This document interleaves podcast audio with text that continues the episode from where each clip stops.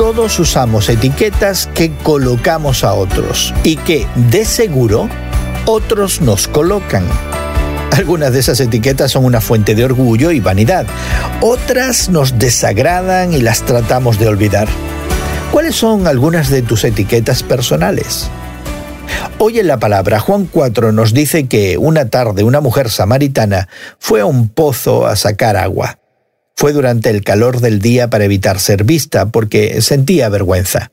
Seguramente se sorprendió por encontrar a un hombre judío allí. Se sorprendió aún más cuando él le pidió un poco de agua. Tú eres judío, yo soy samaritana, le dijo la mujer. Ahí comenzaron las etiquetas y las mentiras que las acompañaban. Pero Jesús respondió con la verdad y la gracia, enfocándose en su identidad. Sin embargo, ella continuó buscando etiquetas. Ni siquiera tienes con qué sacar el agua, y añadió, ¿acaso eres tú superior a nuestro padre Jacob? La mujer se enfocaba en cosas inminentes y obvias. Jesús quería saciar su sed espiritual y darle vida eterna. Cuando finalmente la mujer le descubrió la causa de su vergüenza, Jesús la sorprendió de nuevo ofreciéndole su gracia y declarando ser su Salvador.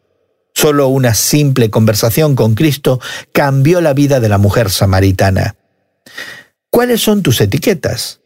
¿Qué mentiras crees? ¿Qué anhelos tienes que nunca se satisfacen? Lleva todas esas etiquetas, las buenas y las malas, a Jesucristo y recibe la vida abundante y eterna que Él te ofrece en el día de hoy. Hoy en la Palabra es una nueva forma de conocer la Biblia cada día con estudios preparados por profesores del Instituto Bíblico Moody. Encuentra Hoy en la Palabra en tu plataforma de podcast favorita. Más información en hoyenlapalabra.org www.ecc.org.